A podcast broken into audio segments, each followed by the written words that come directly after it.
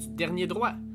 En cette dernière semaine de 2020, je reçois Marc-André de Northman Bédard. Qui est Marc-André de Northman Bédard, vous demandez-vous? En gros, c'est un des derniers triathlètes québécois à avoir participé aux Jeux olympiques. Il était, je pense, du dernier âge d'or du biathlon. Après qu'on ait connu Myriam Bédard, en passant, il va vous en parler, mais il n'y a aucun lien avec elle. C'est pas parce qu'ils ont le même nom de famille qu'ils sont dans la même famille. Il y a eu aussi chez les hommes un mouvement euh, vers le biathlon grâce euh, en particulier à Jean-Philippe Le Guelec, mais aussi à Marc-André de Northman Bédard, les deux Québécois qui étaient sur l'équipe du relais du Canada lors des Jeux olympiques de 2010 à Vancouver. Ils étaient accompagnés de Robin Clegg et de Brandon Green. Et puis, euh, ils ont terminé dixième au total, ce qui est vraiment excellent pour le pays, parce qu'au niveau masculin, ça n'a jamais été vraiment une très grande force au Canada. Et Marc-André Bédard va nous parler non seulement de son expérience à Vancouver, qui est très particulière, euh, mais aussi de son expérience personnelle euh, dans différentes compétitions, dont ses préférés en Allemagne. Il va vous expliquer un peu pourquoi l'Allemagne, c'était vraiment son endroit de prédilection pour les compétitions. Et enfin, ben, on va jaser un peu du biathlon en tant que tel. Donc, qu'est-ce que ce sport-là, comment le pratiquer, qu'est-ce qui nous amène à le pratiquer aussi, et aussi à son état actuel au Québec. Après avoir connu, dans le fond, des très belles années au début des années 2000, puis milieu des années 2010, euh, ça s'est pas mal essoufflé, puis on va, on va jaser un petit peu de ça, de, des raisons euh, de ce déclin-là du biathlon au Québec. Fait que je vous fais écouter ça dans quelques secondes. Je reçois aujourd'hui Marc-André Bédard, un Olympien euh, qui a été aux Olympiques de Vancouver en 2010 dans une discipline assez particulière qui est le biathlon.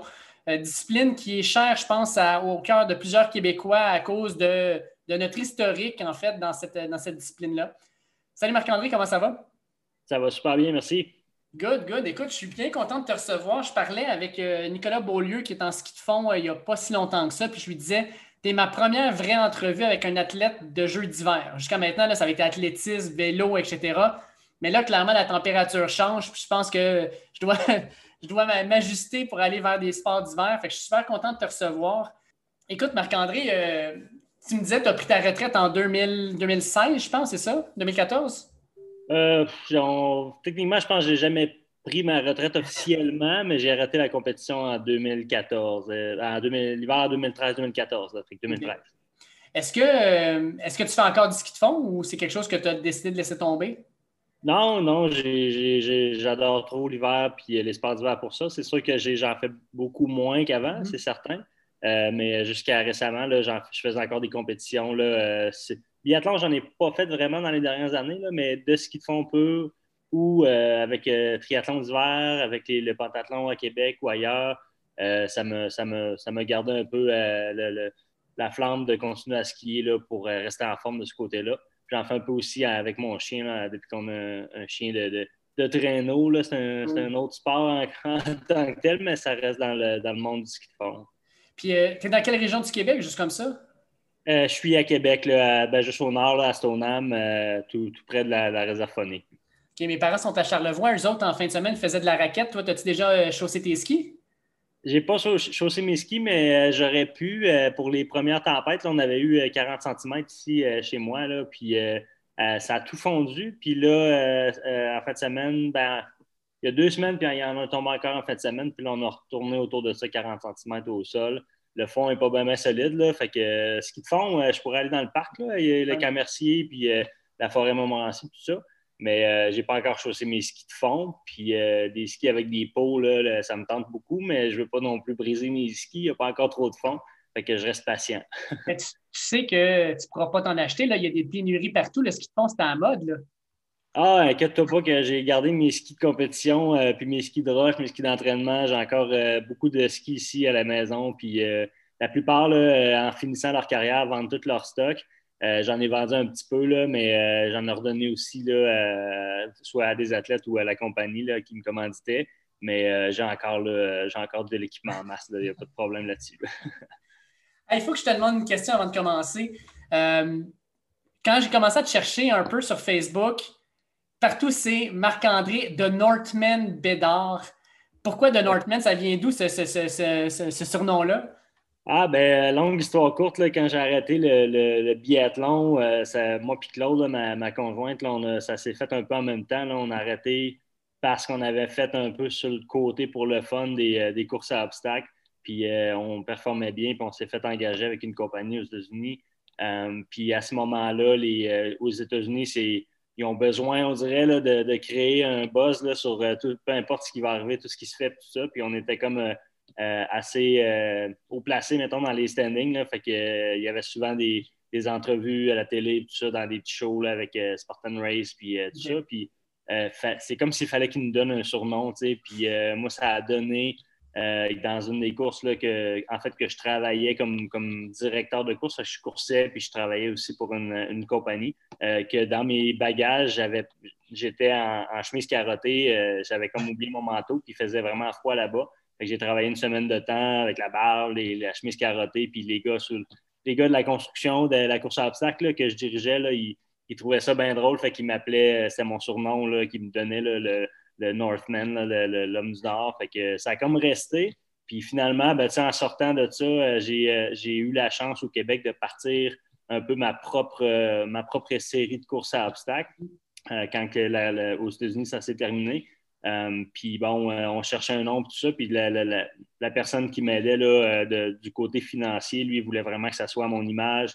Puis il voulait me donner carte blanche, que ça soit mon image. Puis on a dit à Northman, Canada, ça fit. Puis c'était vraiment dans le thème du bouchon. Puis l'homme du Nord, tout ça. Fait que ça, comme, c'est comme, ça en est devenu un peu de mon côté une blague, là, mais du côté business, c'est intéressant. Puis c'est resté. Euh, mais là, c'est sur pause avec la pandémie, tout ça. C'est pour ça que j'ai pris mon côté un peu puis je fais d'autres choses, là, mais, euh, mais le surnom reste, c'est certain. All right. On va, on va revenir un peu dans le passé. Comment tu as découvert le biathlon? Parce qu'on s'entend que c'est un sport très particulier. Euh, est-ce que tu étais quelqu'un qui, au départ, a travaillé plus avec les skis de fond ou avec la carabine? Ou est-ce qu'il y, a, y en a ah, un qui vient avant l'autre? Oui, ben dans, dans, mon cas, puis la plupart euh, euh, des, athlètes, je pense, dans ce sport-là, ça commence en ski de fond. Euh, moi, j'ai commencé à skier là, tout jeune, quand je, à peu près quand je, skiais, en fait, je pense, sur le dos de mon, père avant de, avant de marcher. Puis j'ai commencé à les petits skis, là, comme tous les petits enfants dans les Jack Rabbit au Mont-Saint-Anne. Puis j'ai fait des petites compétitions à partir de 5-6 ans. Puis à un moment donné, ça me j'avais quand même euh, du talent, je pense. Puis, euh, puis bon, ça faisait que je performais pas, quand même pas pire. Puis euh, avec le temps, ben c'est ça, rendu adolescent, je faisais l'été, je faisais du vélo montagne, l'hiver, je faisais du ski de fond. dans les deux cas, à niveau provincial, niveau national, quand ça, venait vers l'Est, je performais aussi les deux bars, mais je préférais un peu le vélo montagne. je m'enlignais peut-être pour m'en aller vers là. Puis finalement, au même moment où cette transition-là aurait dû se faire, euh, mes chums euh, ski que j'avais avec moi en ski de fond, qui, est à peu près du même niveau, euh, Maxime Leboeuf et François Leboeuf, deux frères là, qui sont, sont, maintenant un peu. Ben, François est rendu en Europe, mais Maxime est assez connu dans le domaine de la course. C'est un coureur assez exceptionnel ici au Québec. Ben, eux m'ont appelé parce qu'il y a un gars qui était allé à leur école pour leur, leur parler du biathlon, puis il avait trippé bien raide sur l'idée. le gars, c'est un, un, rêveur, là, puis lui, il voyait les Olympiques dans sa soupe, il croyait vraiment que les Olympiques allaient s'en venir au Canada. Euh, ça, on parle de 1999. Fait que les, les, euh, euh, les, Olympiques allaient être comme annoncés dans les années 2000. C'est 8-10 ans avant. Mm-hmm. donc, bon, il y avait raison. Finalement, ça allait été effectivement au Canada. Donc, lui, il avait un budget, puis il, avait, il a fait une petite équipe là, de, qui, qui, avait nous deux, moi, puis Jean-Philippe Le Guélec, puis plusieurs autres gars avec nous. on était une dizaine. Puis, puis ça a commencé vraiment là, dès, le premier essai, euh, ça s'est clarifié rapidement là, que c'est dans mon cas, puis dans le cas des gars, je pense que ça a été la même chose. comme jeune adolescent, euh, le ski de fond, j'avais fait le tour un peu, point A, point B, euh, j'aimais ça, mais on dirait que c'est le côté vélo montagne m'intéressait plus, mais là, rajouter un, arme à feu dans tout ça, avec toute l'approche qui, était, qui, avait été très bien faite aussi, là, puis la réalité, c'est que c'est euh, extrêmement sécuritaire quand, quand c'est euh, quand c'est préparé de la bonne façon, euh, même avec un adolescent. puis dans tous les cas, notre petite équipe performait très bien. Puis on, était tous quand même d'un niveau assez élevé en ce qu'ils font. Fait qu'on on était capable, malgré qu'on ne tirait pas très bien, de se débrouiller assez bien au niveau national. Puis rapidement, on est tombé au niveau international. fait que, c'est sûr que ça, les ailes ont vraiment, là, ça, nous a permis de de nous développer plus rapidement puis d'aller plus loin plus rapidement avec ce sport-là. Puis, de ce que j'ai lu, en fait, sur ta bio sur olympique.ca aussi, il y a nécessairement Myriam Bédard. Je pense que c'est la biathlète la plus connue au Québec, probablement au Canada.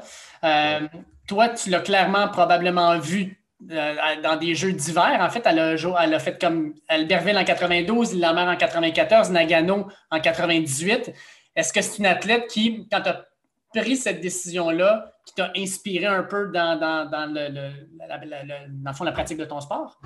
Ben, la réalité, c'est euh, j'ai euh, une chose drôle qui est arrivée quand j'étais tout petit. Là, quand, quand il y a eu les jeux de, de, de 92, j'avais 7 ou 8 ans. Euh, puis euh, mes parents étaient des, fans des Olympiques, qui écoutaient ce qu'ils font, biathlon, euh, tous les sports qu'ils pouvaient avec nous autres. Puis on, tout de suite, moi et mes frères, on s'est sentis interpellés un peu par la médaille de bronze de Myriam parce que c'est une, fille de Québec, de Loretteville. Nous, on était, on était de Québec aussi. Mm-hmm. On s'appelait Bédard. On n'a pas de lien de parenté, mais on, avait, on portait le même nom. fait que c'est sûr que ça nous a accroché tout de suite. Puis à, cet âge-là, j'ai dit à mes parents que dans la vie, je voulais devenir un Olympien. Puis c'était pas, euh, je faisais pas de biathlon. Il n'y avait pas vraiment de biathlon dans, mon entourage à ce temps-là.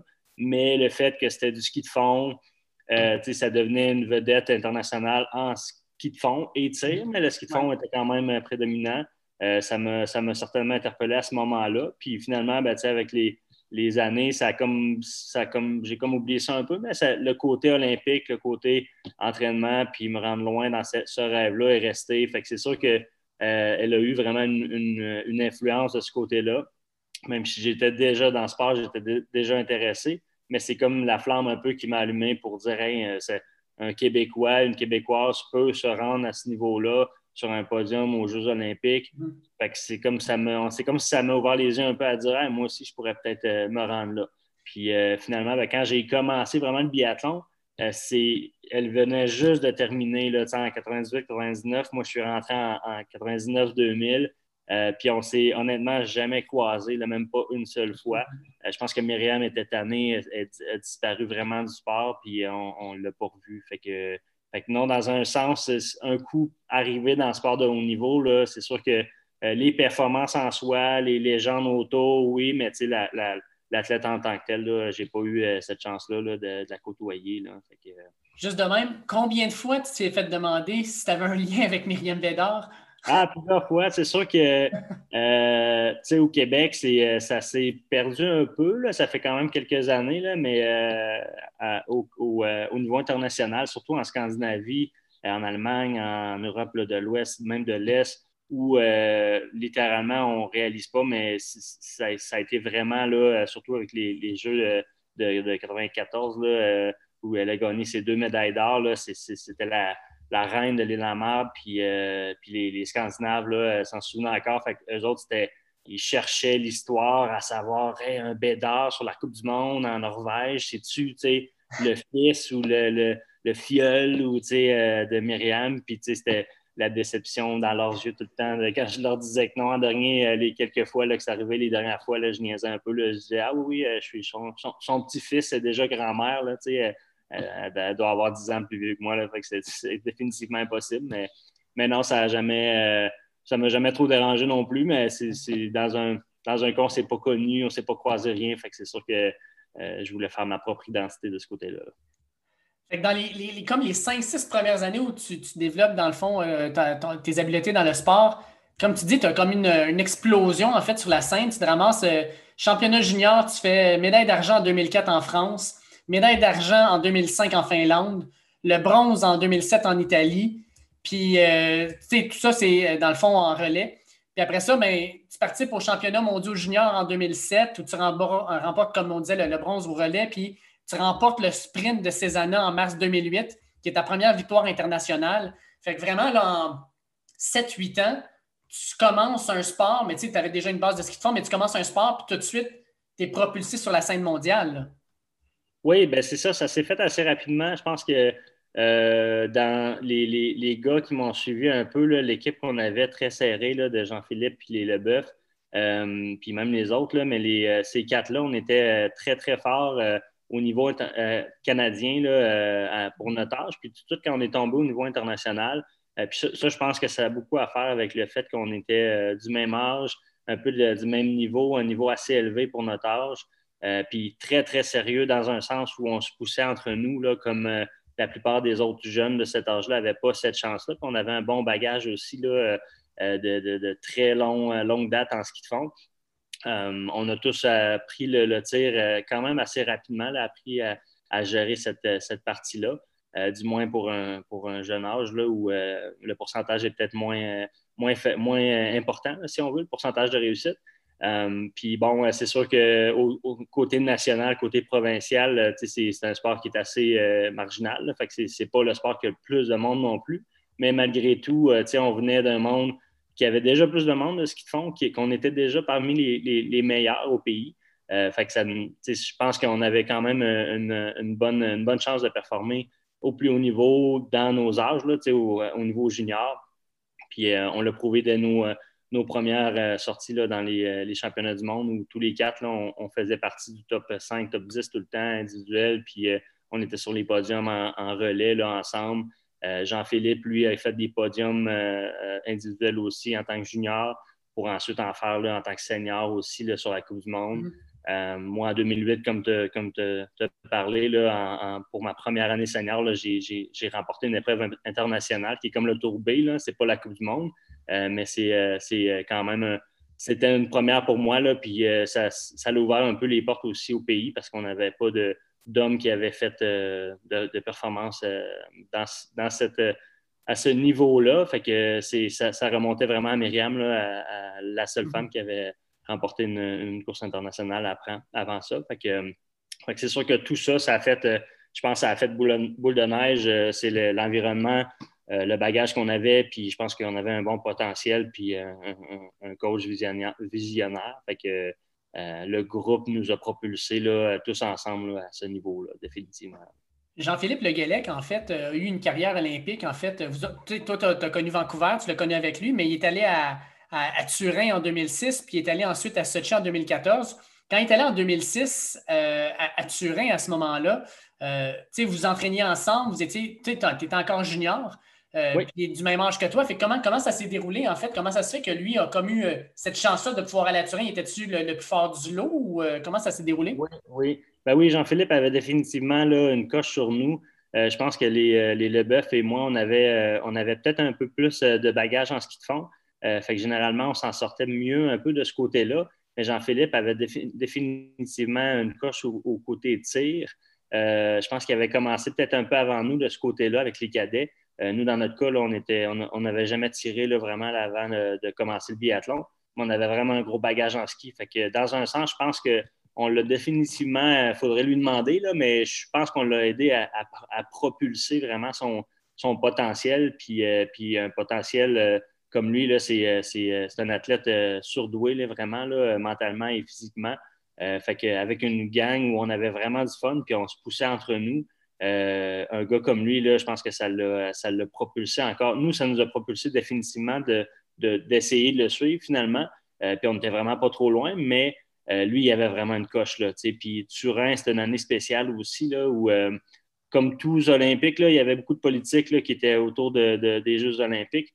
Euh, puis euh, Jean-Philippe, il a eu une belle, une belle opportunité, il a eu des belles performances euh, dans l'année précédente.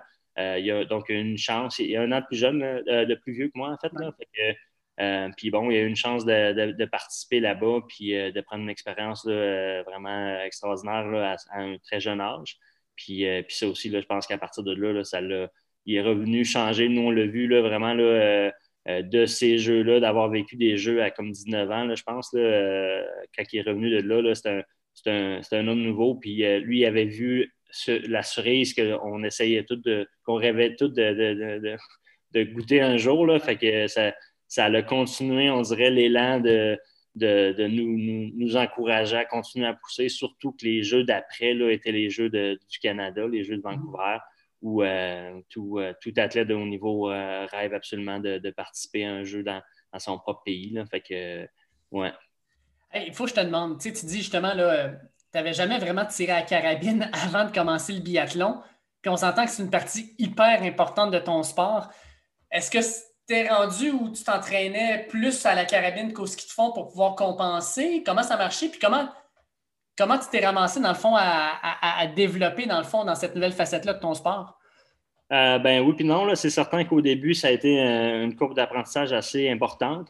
Euh, on a eu, je pense, la chance de commencer quand même en tant qu'adolescent, puis un peu comme, comme, tout ce qui est éducatif, là, dans ce cas-là, qui n'est pas physique. le côté physique, je pense que fallait, fallait avoir un bagage peut-être avant adolescent qui pouvait, qui pouvait définitivement aider. Mais le côté, c'est plus l'apprentissage, c'est de la c'est de la mécanique où il faut apprendre à, vraiment être relax dans une situation où on ne l'est pas, là, où notre système est vraiment, vraiment en, demande. On arrive euh, au champ de tir, on est, on est dans le fond en ski de fond, euh, on est à 180 puis, euh, de pulse, puis on essaie de, se concentrer pour, pour atteindre les cibles qui, sont, qui sont vraiment plus petites que les gens peuvent penser. On n'a pas de scope non plus, c'est vraiment une mire qui est, qui est ouverte, puis les cibles sont à 50 mètres. Euh, sont tout petites. Fait il faut apprendre à gérer tout ça. Puis je pense qu'avec l'âge qu'on avait, avec le coach qu'on avait, qui était super visionnaire, qui avait vraiment une, belle façon, une belle approche à nous apprendre ça. Puis une certaine, euh, un, certain euh, talent, peut-être, si on peut appeler ça comme ça, là, à quelque part, c'est le tir, on l'a vu avec les années dans le haut niveau, là, nous autres en biathlon. Il y a beaucoup de skieurs de fond plus vieux ou des skieurs de fond tout court plus jeunes ou de différents âges qui ont essayé, essayé, qui ont qui ont tout fait pour devenir des meilleurs tireurs, mais il y a, une, certaine limite. C'est euh, à, l'apprentissage puis la pratique qui fait que tu avances ou pas. Euh, mm-hmm. C'est comme si la vision, le cerveau moteur, euh, la, rapidité du, de ton nerveuse vers tes doigts, parce que c'est vraiment ton doigt qui va peser à bonne place quand tes yeux vont voir la cible à bonne place. le mm-hmm. reste, c'est que tu bouges ou pas, que tu sois bien placé ou pas, l'arme l'outil en soi ne fait que répondre en millisecondes à ce que tu fais. Fait que si, si tu es prédisposé un peu à être capable de, placer tout ça rapidement, facilement, ben, quelqu'un peut apprendre très, très, très rapidement. Là, dans la première année, il peut tomber dans des, dans, des, dans des très, très bons euh, résultats, comme après 10 ans, peut ne pas être capable d'aller chercher ces résultats-là. Fait que dans notre cas, je pense que on n'avait pas tous les mêmes niveaux. Jean-Philippe avait définitivement un niveau euh, plus élevé que nous nous, je pense qu'on, dans mon cas, c'était peut-être un peu relié sur la chance un peu souvent parce que j'étais un, peu un agressif au tir. Je tirais très rapidement. Fait que euh, mon but, c'était de ne pas perdre de temps. Puis j'aimais ça aussi, ça, l'adrénaline de laisser aller les balles euh, extrêmement rapidement, d'être le, tireur le plus rapide euh, du jour. Là, ça, ça, venait me chercher. Fait que je travaillais beaucoup là-dessus, moins sur la précision. Puis au bout de la ligne, ben, ça payait moins souvent parce que j'étais moins, moins stédé dans mes, mes résultats. Mais quand je tirais un gros résultat, euh, je sauvais des, secondes énormes. fait que ça, me permettait de, peut-être euh, passer sur plusieurs places devant. Là, puis, euh, puis d'avoir mon fun aussi, là, de m'enlever une pression puis de la, changer de place. Parce que c'est sûr que le côté pression du tir, c'est assez extrême aussi. Le côté mental, là, où quand tu te mets une pression, quand tu commences à penser, ça ne fonctionne plus. Fait que, fait que sur de ce côté-là, c'est l'entraînement là, comme tel, euh, nos coachs ont fait venir des coachs d'ailleurs, euh, des coachs de tir pur, euh, que c'était pas aucunement des coachs de, de ski de fond, vraiment des coachs pour apprendre les bases du tir de précision, puis comment bien, bien faire la base de tout ça. Mais la réalité, moi, je l'ai toujours vu un peu comme ça. J'ai jamais été celui qui s'entraînait le plus sur le côté tir. puis j'avais des résultats quand même. c'est comme si à un certain niveau, c'est pas si précis que ça. Là. Mm. Ça a l'air extrêmement petit pour quelqu'un qui ne le sait pas, là, un néophyte, là, mais quand tu commences à le faire, tu commences à faire du tir de précision, ou tu en parles à des gens qui font du tir de précision euh, de niveau euh, international, eux vont trouver ça drôle à quel point c'est des grosses cibles.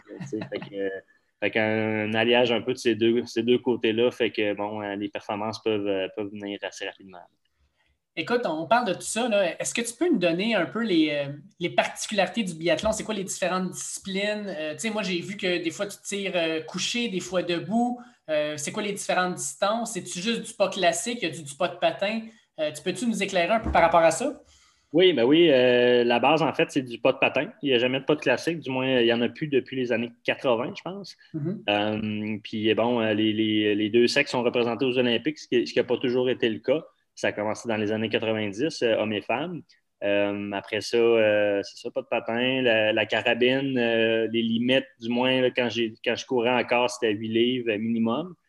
donc, la carabine ne peut pas être comme la 22 du grand-père qui a acheté au Canadian Tire. Qui pèse rien, qui n'est pas précise. C'est pas une arme à 500 pièces non plus. C'est des armes. C'est-tu pesé à chaque compétition? Oui, c'est les armes sont pesées, là, ben, du moins sur le, au niveau international, tout le temps. Euh, niveau provincial, des fois un peu moins, national, euh, national pas mal tout le temps aussi. Fait que l'arme est pesée, euh, la détente aussi est pesée. Il faut avoir un minimum de, pression sur la détente pour pas faire pour, la sécurité, dans le fond. Mm-hmm. la détente est quand même pas si légère qu'on pourrait le penser. Là. Fait qu'il faut quand même mettre une certaine pression. Ça, c'est mesuré. fait que ouais, puis après ça, sinon, il y a deux, il y a deux positions de tir, couché et debout, comme tu le mentionnes. Euh, la position couchée, la cible est plus petite. Euh, c'est à peu près la grosseur d'un 2 là, canadien. Euh, puis la position debout, c'est à peu près la grosse. Entre une poque de hockey, une rondelle hockey, là, puis un, CD à peu près. Là. Fait que, y a-t-il une raison pourquoi c'est plus petit quand tu es couché? C'est-tu parce que vous êtes plus précis? Oui, dans le fond, couché, là, on a ce qu'on appelle une, sling. C'est une strap sur le, sur le bicep opposé. Là. Fait que dans mon cas, c'était sur le, bras gauche. Euh, qui vient faire comme un, triangle, comme un, tripod, là, euh, où nos deux coudes sont au sol, euh, on a une main devant, une main sur la gâchette, puis on est, on est beaucoup plus stable comme ça, étant donné qu'on est couché au sol. mais c'est avec le temps, là, au début, là, pour un débutant, c'est plus facile de coucher, mais rapidement, le, côté debout vient plus difficile parce qu'en ski de fond, quand on vient de faire là, niveau coup 2, puis le, debout est tout le temps plus tard. Fait qu'on on est plus avancé dans notre course, puis on arrive au, côté debout, ce là, on est sur nos jambes, sur nos muscles qui sont fatigués, qui shake au froid. Même si la cible est plus grosse, là, euh, mm. euh, c'est, quand même plus difficile. Euh, les résultats sont plus difficiles à, avoir debout. fait que c'est ça, c'est les deux, les deux positions. Puis on la voit de la même grosseur à 50 mètres parce que sinon, le, 2 on ne le verrait pas. Là. Fait que c'est vraiment une plaque sur la cible qui se déplace selon que c'est couché ou, debout. Mais vraiment, là, pour faire tomber la cible, il faut vraiment, faut toucher la cible avec la balle euh, qui, va, qui va comme canter là, pour, euh, pour, signaler que ça a été réussi ou pas. Là. Puis deux petites choses. il y a un concept de pénalité, je pense. Tu pouvais juste nous expliquer ça. Puis aussi, c'est quoi les différentes distances en termes de fond? Ben, c'est ça. Euh, chez les hommes, les distances euh, dans les, catégories là, euh, seniors, parce que junior, jeune, tout ça, c'est sûr qu'il y a différentes distances. Plus, ça, plus on vieillit jusqu'à jusqu'à 20 ans, plus ça, augmente. Mais chez les, aux Olympiques, par exemple, chez les hommes, la distance la plus courte, c'est le relais, qui se fait à 4 hommes à 7,5 km par homme. Après ça, c'est 10 km pour un sprint, ce qu'on appelle un sprint. 12,5 euh, pour une poursuite, 15 pour un départ de masse, puis 20 pour un individuel. Euh, maintenant, là, moi, je n'ai pas eu la chance de vivre ça, mais maintenant, il y a des super sprints là, qui sont encore plus courts que ça, en solo puis en équipe, là, qui sont comme, un, comme 2-3 km total. Ça se fait souvent dans les stades, dans les stades de football euh, en Europe. mais sinon, ça ressemble à ça. Les femmes, c'est 20-30 plus, plus court. puis bon, selon les distances, on a différents stands de tir. Là. Fait que les distances, comme le sprint puis le relais, il y a seulement deux stands de tir, un couché, un debout, tout le temps 50-50. Euh, en sprint, là, euh, poursuite et départ de masse, si on rate les cibles, euh, il, y a une, distance à faire, une loupe de pénalité à faire de 150 mètres. donc, c'est à peu près les, au niveau international, au niveau de la Coupe du Monde, c'est à peu près 23-25 secondes de, que ça nous prend par loupe de pénalité. Euh, en plus de la fatigue qui s'accumule. Euh, fait que si on tire, si on a 10 tirs à tirer, comme euh, sur un sprint, par exemple, au final, on en a marqué deux. Là, on parle de peut-être un, 50 secondes, une minute, là, incluant la fatigue finalement qui nous fait, qui nous ralentit au final. C'est là que ça, ça, fait une grosse différence sur une course, un 10 km qui va se gagner autour de 23-24 minutes sur la Coupe du Monde. une minute de plus ou moins, c'est énorme au niveau, au niveau que c'est. Euh, puis dans le cas de l'individuel, euh, la, distance la plus longue, ben, ça, c'est le, classique euh, qui est resté du militaire. C'est le seul côté qui est resté un peu là, des distances militaires du temps des années 80 et avant ça. qui est vraiment à chaque cible, il y a une minute qui est ajoutée à notre temps. il n'y a pas de loupe de pénalité. C'est vraiment 20 km pour tout le monde, 5 tours de, 4 km. Puis si on manque une cible, automatiquement, il y a une, minute ajoutée. au final, si on a manqué 3, 4, 5 cibles, 5 minutes qui s'ajoutent à notre temps de ski. Okay. ça ressemble à ça. Je veux parler de l'expérience des Jeux de Vancouver, qui, comme tu le dis, c'est la cerise sur le Sunday. Pour l'athlète, c'est c'est vraiment c'est le top. Je pense que tu peux atteindre. Puis en plus, toi, tu l'as vécu dans ta cour, dans ton pays. Euh, comment tu as vécu, premièrement, ta qualification de pouvoir dire que je serai Olympien à Vancouver? Puis comment tu as vécu tes Jeux olympiques? Comment tu as pu euh, vivre ça, justement, le, de parcourir, puis d'avoir la foule qui crie, qui, est derrière toi, les, drapeaux canadiens, etc. Comment tu as vécu ça, cette compétition-là? Ah, c'est un, c'est un tout, en fait. C'est certain que c'est, euh, dans mon cas, c'est un euh, un petit rêve là, euh, qui, a, duré pendant là, euh, en réalité 16 ans de temps, mais peut-être 7-8 ans là, que je faisais du biathlon, vraiment là, que j'étais sérieux. mais c'est un système politique qui est assez complexe, là, puis qu'au final, ça prend plusieurs, plusieurs performances, plusieurs mois, même c'est comme deux ans de temps que le, système de sélection va se faire, où tu peux toujours te faire tasser. Si vraiment, là, à moins d'être comme Jean-Philippe dans son cas, qui avait été à Turin, qui était le meilleur Canadien, qui avait comme prouvé euh, y, avait, avait vraiment, vraiment, il fallait vraiment qu'il l'amène. Euh, pour les autres, si je tombais malade euh, moi avant ou si quelqu'un battait une de mes performances, on se faisait tasser. C'était vraiment là, les, quatre meilleurs hommes pendant les Jeux olympiques qui vont y aller. C'est un stress constant finalement. Là. Oui, euh, c'est très malsain. Euh, dans, le, sport de haut niveau, il y a plein de choses qui, euh, sont saines, puis il y, a, certaines choses comme ça qui sont assez malsaines. mais ça fait partie de la game, puis quand on est dans cette situation-là, on le sait. c'est certain que l'après, tant que tu n'es pas dans l'avion pour y aller, puis encore là, tant que tu n'es pas sur la ligne de départ, c'est difficile vraiment de, profiter du moment. Puis tu ne veux pas non plus, par respect pour les autres athlètes, pour ceux qui ne sont pas là, pour ceux qui rêvent d'y aller, euh, tu veux vraiment avoir la meilleure pour toi-même aussi, avoir la meilleure de tes performances la journée de, ta ou tes compétitions. Euh, fait que c'est certain, dans un sens, c'est le, côté pré-olympique est, difficile, même si ça va bien, même si tu as des bonnes performances, tu te qualifies. Dans mon cas, euh, je me suis, j'ai fait ma première qualification un an d'avant, un an en avance en Norvège. puis après ça, j'en avais besoin de deux autres que j'ai fait durant l'année. Mais j'étais encore jeune aussi. C'était dans les premières années sur la Coupe du Monde. Euh, fait que c'est sûr que c'était c'est une pression constante là, que les autres poussent autour de toi. Puis tu sais vraiment pas si tu vas y aller avant de, avant d'y aller finalement. Fait que moi, ça a été pas mal euh, en début février. les jeux étaient pratiquement commencés que, j'ai euh, finalement eu mes billets puis finalement pu partir là, vers cette expérience-là. Après ça, ben, comme, comme j'ai répété souvent, euh, ça serait de mentir que de dire que c'est pas un rêve de, faire le plus gros événement de sa vie dans son propre pays.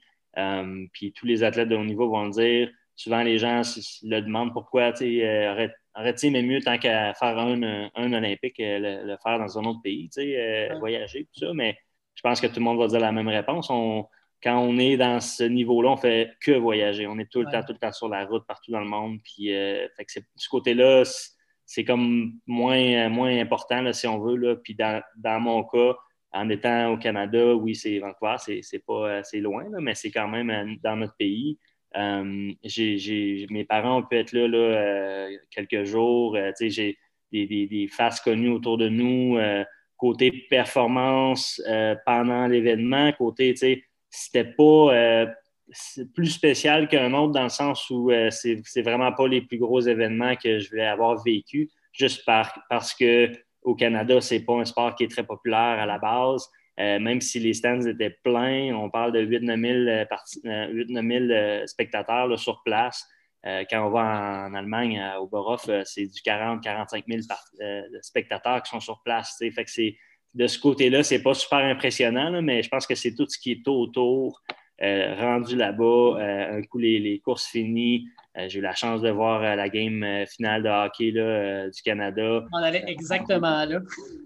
oui, c'est ça. Ben, c'est, autant je ne suis pas un fan de hockey, là, j'apprécie ce sport-là, là, mais le côté, quand tu étais athlète amateur toute une carrière à, gratter les, les, fonds de tiroir, puis t'entraîner 11, 11, entraînements par semaine pendant 11 mois et demi par année, puis que tu rencontres euh, des gars que des fois qui s'en foutent un peu puis qu'ils font des millions, là, tu, te dis, mais là-bas, j'ai vraiment eu un changement de, de, vision avec des sports professionnels, que ce soit du hockey ou d'autres sports, ou d'autres athlètes professionnels de d'autres sports ailleurs dans le monde.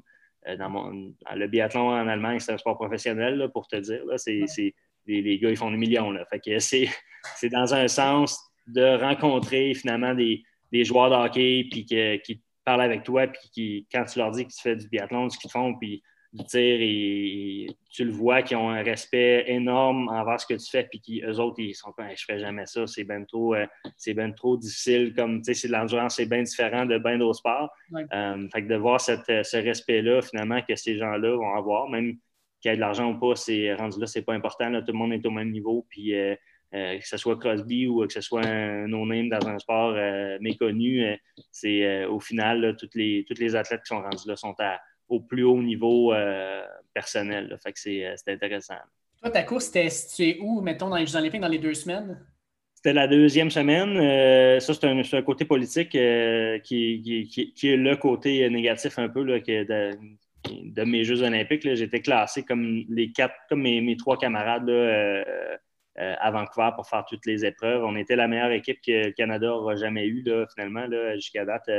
Euh, aux Olympiques en termes de performance pré-olympique sur la Coupe du Monde. On a tous fait des, des, top 20 sur la Coupe du Monde, ce qui n'avait jamais été vu là, pour les hommes. puis, puis c'est ça, finalement, à cause du côté politique, on a seulement une place, il n'y a seulement qu'un homme qui a pu participer à tous les événements. Fait que moi, j'ai seulement pu participer au relais, euh, qui est bon, c'est définitivement mieux que rien. Puis c'était définitivement mon épreuve favorite aussi. Mhm. Euh, mais c'est sûr que c'était un peu euh, désagréable de ce côté-là, là, parce qu'on s'était on s'était plus que classé. Puis honnêtement, sans aucune, aucun doute, là, on aurait très bien pu, les trois autres gars, faire des, des, performances exceptionnelles, puis peut-être même des podiums, on ne sait jamais, là, dans un mhm. sport comme ça. Mais bon, la politique a pris le dessus, ce qui était, ce qui était plus rough. Mais là, je pense que ça se place, puis ça change euh, année après année. Puis, euh, puis bon, dans mon cas, c'est le relais, c'est la deuxième semaine. Je suis arrivé la deuxième semaine, donc je n'ai pas eu la, chance de, de, participer aux cérémonies d'ouverture. mais dans un sens, c'était pour le bien de mes performances, de la performance d'équipe, pour vraiment qu'on reste focusé, qu'on ne fasse pas d'autres choses avant notre événement. Euh, on a eu notre événement là, euh, dans le milieu de la semaine. Là, fait qu'après ça, on a eu quelques jours là, pour profiter du, village olympique, aller voir d'autres sports un peu, puis euh, vraiment là, surfer un peu cette vague-là. T'as-tu, étant donné que tu étais Canadien, tu étais au biathlon, est-ce que tu as dû faire comme la ronde des médias? Parce que normalement, je suppose que la ronde des médias, quand tu es sur la, Coupe du Monde, tu n'en as pas tant que ça vu que tu es Canadien. Mais quand tu es aux Olympiques, y a-tu comme un, un cirque médiatique dans lequel tu embarques aussi? Oui, ben ça, c'est tout le temps. Là, en biathlon, là, en Europe, c'est euh, ici peut-être un peu moins, mais en Europe, c'est tout le temps le cas. Euh, euh, dans, à tous les niveaux, là, si tu fais partie du top 30, top 40, top 50 international, tu es une super vedette là-bas. Là. Fait que les gens, les gens viennent te voir avec des, photos de toi là, qu'ils ont trouvé je ne sais pas trop, parce que dans ce temps-là, Facebook, c'était pas trop là, là pour que tu les signes, puis des collectionneurs, puis c'est super bizarre. Là, puis le côté qu'on appréciait de ne pas être populaire au Canada, c'était de revenir puis pas d'avoir ça. Euh, mais c'est sûr que pour les Jeux de Vancouver, là, euh, les athlètes étaient vraiment protégés. Là, euh, fait que ça, c'était pas pire. Là, dans le fond, les médias n'avaient aucun accès aux athlètes tant qu'ils n'étaient pas dans des zones spécifiques à ça. Puis l'athlète n'a jamais, jamais obligé là, finalement de, participer à cette ronde-là. Mais c'est tout le temps là, que ce soit sur la Coupe du Monde ou aux Jeux olympiques. tous les médias traditionnels, les médias qui, ont, qui ont leur accès là, dans ce cas-là, dans le cas euh, qu'ils font biathlon, c'est Sportcom là, qui était beaucoup là euh, à tous les niveaux. c'est sûr que ce côté-là peut être dangereux là, dans, le, côté euh, du sport amateur parce que les, souvent les, athlètes amateurs n'ont pas les qualités en communication vraiment là, ou des, expériences là, pour vraiment bien verbaliser qu'est-ce qui se passe, comment ça se passe, puis tout ça. Fait qu'on voit souvent des gaffes de ce côté-là aux Olympiques pour des athlètes qui n'ont jamais aucun. Les gens n'ont aucun intérêt, puis là, tout d'un coup, c'est les Jeux Olympiques, là, fait qu'ils se garochent, puis qu'ils euh, posent des questions. Puis, euh, mais ça, moi, de mon, côté, ça ne m'a jamais trop dérangé. Puis la, la performance que j'ai euh, réussi à tirer de mon côté était dans mon, dans mon pour moi-même, c'est assez exceptionnel. C'est à peu près le, meilleur que j'aurais pu donner. Fait que j'ai absolument aucun regret de ce côté-là. J'ai pu donner un super show. puis j'étais même premier une bonne partie de ma course. C'est sûr que ça a donné un show. puis même si notre performance au final a été moyenne en, tant qu'équipe, je pense que ça a, ça, été très apprécié. Tout, le côté médiatique, je n'ai pas eu à, gérer des, des tatas qui cherchent euh, justement la sensationnalisme ou euh, ils cherchent à te faire dire de quoi tu ne veux pas dire, finalement. si on sort des Olympiques, là, comme tu dis, euh, quand tu es un athlète international, tu te promènes partout sur la planète pour pratiquer ton sport. Quelle est, c'était quoi ta course préférée, mettons, ton setup préféré? Quand tu disais, tu voyais cette course-là, tu l'encerclais dans ton calendrier en disant, celle-là, je ne veux pas manquer, je vais être absolument être là, je vais être à mon top, je vais donner un show. Euh, y a-t-il une, course en particulier pour toi qui était vraiment précieuse? Oui, ben c'est sûr, les courses en, Allemagne, c'est euh, sans aucun doute. Là. Puis euh, Scandinavie aussi, mais dans le calendrier, la Scandinavie était toujours tôt et tard dans l'année. C'était les premières et les dernières courses qui étaient là. Fait que c'est souvent le Canada, n'y allait pas. fait que de ce côté-là, c'était difficile des fois de, d'espérer aller à ces courses-là, mais les, courses de milieu de saison, les courses début d'année, puis souvent, moi, où je performais vraiment, vraiment très bien, c'est quand il y avait beaucoup de monde. Puis euh, il n'y a pas une part qui a autant de monde qu'à que Rupolding puis Oberhof, les deux, euh, les deux euh, mécas du biathlon allemande. puis j'ai eu la chance de faire un championnat du monde senior là, puis, puis les, des, des, Coupes du monde, plusieurs Coupes du monde.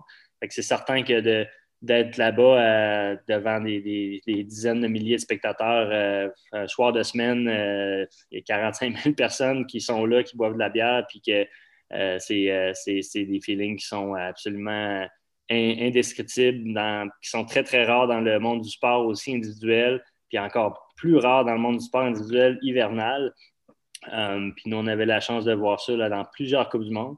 Mais dans mon cas, c'est sûr que on recherchait toujours à performer. Notre, notre, euh, notre plan d'entraînement était toujours en fonction de performer aux championnats du monde euh, ou aux Olympiques, là, euh, aux, courses de championnat de l'année. tout était basé là-dessus, tout notre été d'entraînement, l'automne, le début de l'hiver. Mais personnellement, moi, c'est sûr que j'avais toujours très hâte au moment où, si, si j'étais capable de, me classer pour ça, puis d'y être. Là, euh, mais j'y ai été presque toutes les années là, dans, ces courses-là.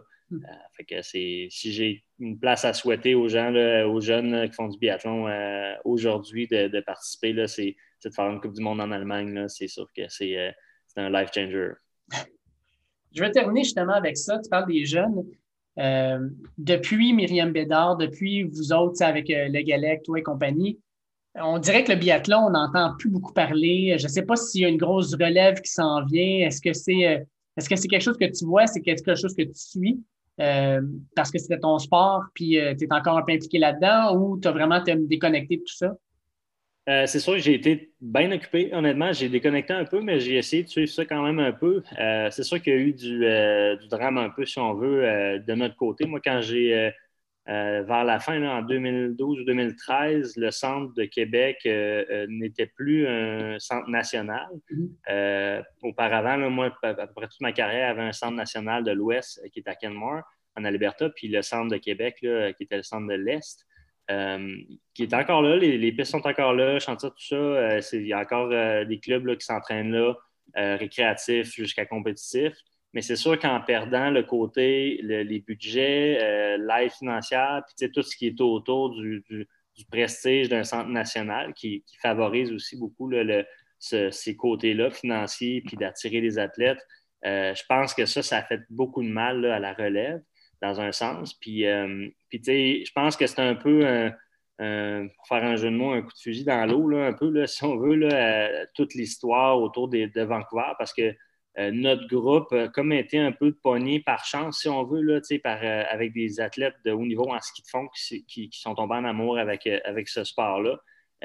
puis toutes les œufs ont été dans le même panier. Nous, on a eu un, super bon système pour aller performer vers Vancouver, mais les, les, athlètes d'après n'ont pas eu cette, ce support-là le coaching était là, tout ça, mais c'était pas facile pour nous non plus, là, mais on avait déjà plus d'aide, euh, euh, côté financier, côté euh, support, voyage, camp d'entraînement, équipement, tout ça. que la génération qui a suivi. Fait que mm-hmm. c'est sûr que ça a fait un trou. Puis on le voit partout au Canada. Là. Il y a vraiment un trou ailleurs au Canada aussi, là, dans l'Ouest, où il y a encore des athlètes sur la Coupe du Monde parce qu'il y a des places, là, mais les performances sont, sont, de plus en plus difficiles. Euh, puis euh, bon, c'est sûr que la vague olympique à Vancouver, un peu partout, a amené beaucoup de jeunes à essayer à faire des nouveaux sports, à, faire du sport tout court, l'intérêt public aussi. Mais euh, on reste dans un, pays là, où les sports populaires sont des sports professionnels, sont des sports. Les gens mettent beaucoup de temps à. puis les, compagnies, les, ben, fédérations, les, les, les, différentes compagnies de, grands événements comme le hockey, le football, mm. la boxe, tout ça, euh, ont beaucoup, beaucoup de codes d'écoute. Puis c'est ça qui, c'est ça le nerf de la guerre finalement pour les, budgets fédéraux. Euh, puis dans notre cas, le, peu de budget que tu peux avoir, c'est vraiment lié intimement avec les médailles que tu vas avoir euh, aux Olympiques. Fait que si t'as plein d'athlètes qui sont quatrième, tu n'auras pas une maudite Mais si tu en as un qui a une médaille, là, tout d'un coup, là, ils vont t'aider. Puis c'est, c'est la réalité qui est difficile à avaler. Là, puis puis le biathlon, c'est un sport qui, coûte cher à faire, qui, demande beaucoup, beaucoup de temps et d'énergie, qui demande de déménager aussi. Tu ne peux pas mhm. faire du biathlon là, si tu habites à quelque part qui n'a pas de centre de biathlon. Il faut vraiment que tu t'exportes euh, quelque part à Canmore ou à Québec ou ailleurs où tu peux faire dans un programme sérieux euh, ce, niveau d'entraînement-là qui va te permettre d'aller plus loin. Euh, c'est plein de facteurs qui font que c'est difficile finalement de, faire une grosse équipe. Euh, il y a une relève, il y a toujours une, certaine relève. Après ça, des fois, c'est juste d'avoir le, petit diamant brut là, qui, va faire la différence. Mais c'est certain que ça, dans tous les cas, que ce soit nous, que ce soit dans l'ère de Myriam, que ce soit dans l'ère prochaine, ça prend énormément d'énergie, ça prend énormément de, de, vouloir là, pour pouvoir se rendre au plus haut niveau dans peu importe le sport. Puis ce sport-là, c'est sûr que c'est deux sports très complexes, très différents. Mhm. mais euh, tellement trippant que euh, je pense que on, on, va avoir une, certaine avenir à un moment donné. Il suffit que ça pop quelque part. Puis euh, le coach en chef au Québec, c'est Jean-Philippe maintenant. que, depuis pas longtemps, mais depuis quelques années maintenant. Fait que je pense que dans mon cas, si j'avais eu la chance d'avoir un, Jean-Philippe comme coach, j'ai eu des coachs exceptionnels, mais je pense que Jean-Philippe, il, est le fun. Puis c'est ça, ça peut peut-être euh, inspirer des jeunes comme moi, il m'a inspiré en tant que compétiteur à, se rendre plus loin. Euh, Écoute, Marc-André, un énorme merci pour l'entrevue. Je vais souhaiter pour toi que tes courses euh, de Northman reprennent rapidement puis qu'on puisse te voir un peu plus souvent. vraiment, là, énormément de plaisir à avoir discuté avec toi aujourd'hui. Ben, tout plaisir pour moi. Encore une fois, merci à Marc-André Bédard de s'être prêté à l'entrevue. Ça a été vraiment un plaisir de discuter avec lui, non seulement de l'état de son sport, mais aussi de ses expériences personnelles. Euh, espérons pour euh, le Canada qu'on va avoir éventuellement d'autres grands athlètes comme lui euh, venant du Québec dans ce sport, le biathlon, qui longtemps a été un sport très important pour nous, qui on suivait avec beaucoup, beaucoup d'intérêt à cause des personnes qui venaient d'ici, qui le pratiquaient à un très haut niveau. On est dans la dernière semaine de 2020. Euh, on va avoir un autre épisode qui devrait sortir fort probablement jeudi, donc le 31 décembre, dernière journée de 2020. Euh, je ne sais pas encore exactement qui va être sur l'épisode. Ça sera une surprise pour vous et pour moi aussi, parce que ça va être quelque chose sur lequel je vais réfléchir. Mais il y a une chose qui est sûre, je vais vouloir faire lors de cet épisode-là aussi euh, mes, mes meilleurs moments de 2020, mes pires moments de 2020, et aussi peut-être avoir une ou deux pensées pour 2021 qui s'en vient. Donc, euh, faire mes souhaits, faire mes, mes résolutions, dans le fond, pour la prochaine année.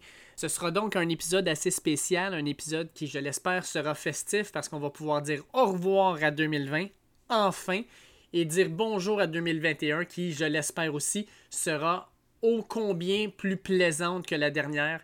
Fait que d'ici là, on se tient au courant euh, via les réseaux sociaux, at dernier droit que ce soit sur Facebook, Twitter ou Instagram. C'est à ces endroits-là que je vais mettre mes derniers podcasts, mais aussi vous donner l'information à jour de l'actualité. Et enfin, mes passages dans les différents euh, médias, que ce soit au 91.9 au tailgate de Charles-André Marchand à 11h15 les dimanches pour parler NCAA ou à 15h50 avec euh, Stéphane Langdo dans le club à Langdo pour parler de la NFL ainsi que des matchs NCAA qui s'en viennent maintenant qu'on est dans la saison des bowls. De plus, je suis sur la zone Blitz, at footballqc. Site euh, Facebook hyper, hyper intéressant si vous êtes des passionnés ou même des personnes qui ont un intérêt pour le football. Je vous invite à aller voir ça. On parle, oui, NCAA, oui, NFL, mais en général, là, mais on donne aussi des analyses sur les différentes équipes, sur les différents joueurs, sur le repêchage. Euh, on a un podcast de, la zone Blitz que je vous invite aussi à télécharger, qui est vraiment excellent. Je participe à ce podcast-là de temps en temps. Fait qu'en tout cas, regardez ça, c'est vraiment intéressant sur les réseaux sociaux. Et enfin, mais sur les plateformes où vous écoutez votre podcast, que ce soit Google Podcast, Apple Podcast, Spotify, Podcast Addict, euh, Deezer, peu importe dans le fond, euh, je vous invite à nous suivre, donc à cliquer sur le bouton suivre. Je vous invite à euh, aimer les différents épisodes de notre podcast, à les commenter, à les partager si possible, à les noter. Vous pouvez donner sur notre podcast une étoile si ça vous tente, cinq étoiles, ça serait super apprécié. Donc je vous invite à regarder tout ça. Fait qu'on se reparle d'ici la fin de la semaine, dernière de 2020. Attention vous autres. Ciao!